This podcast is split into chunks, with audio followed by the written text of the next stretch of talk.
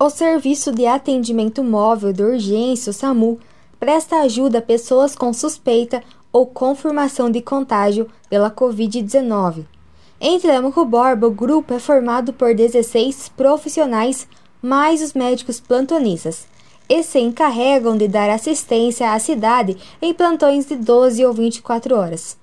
O condutor, socorrista e integrante da equipe, Samuel Gomes Maia, menciona que os socorros mais comuns são ligados à crise de ansiedade seguidos de dispneia. Ele ainda relata que a maioria dos atendimentos são relacionados à Covid-19.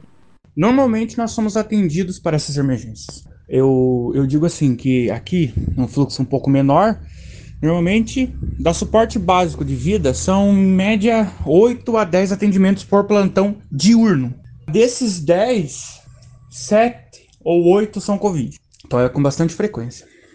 Para os cuidados de pessoas com suspeita ou teste positivo de coronavírus, os profissionais saem da base com todos os equipamentos de segurança: avental, touca, luva e máscara N95. Após o atendimento, é feita a desinfecção terminal de toda a viatura com álcool e peróxido.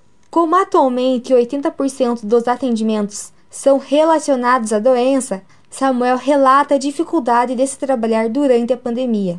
80% dos atendimentos de atendimento suporte básico hoje são Covid, positivo ou suspeito. Então é muito difícil porque aí chega em casa, a família quer te abraçar, filho com saudade, então 12 horas de plantão, às vezes 24, sai de um vai para outro.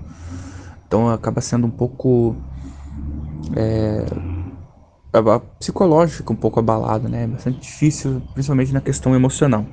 A equipe do SAMU foi um dos primeiros grupos a receber a vacina contra a Covid-19 em Telemaco. Por se tratarem de profissionais da saúde que compõem a linha de frente do combate à pandemia, todos já tomaram as duas doses. De acordo com o último boletim da Prefeitura Municipal de Ponta Grossa, são 33.557 casos confirmados da Covid-19 e 788 óbitos. Foram três mortes a mais que o boletim anterior. Ponta Grossa já aplicou 62.101 doses da vacina contra o vírus. Eu sou Manu Benício e esse foi o Boletim Covid-19, que nessa semana completa um ano de informação sobre a pandemia, uma produção diária do curso de jornalismo da Universidade Estadual de Ponta Grossa.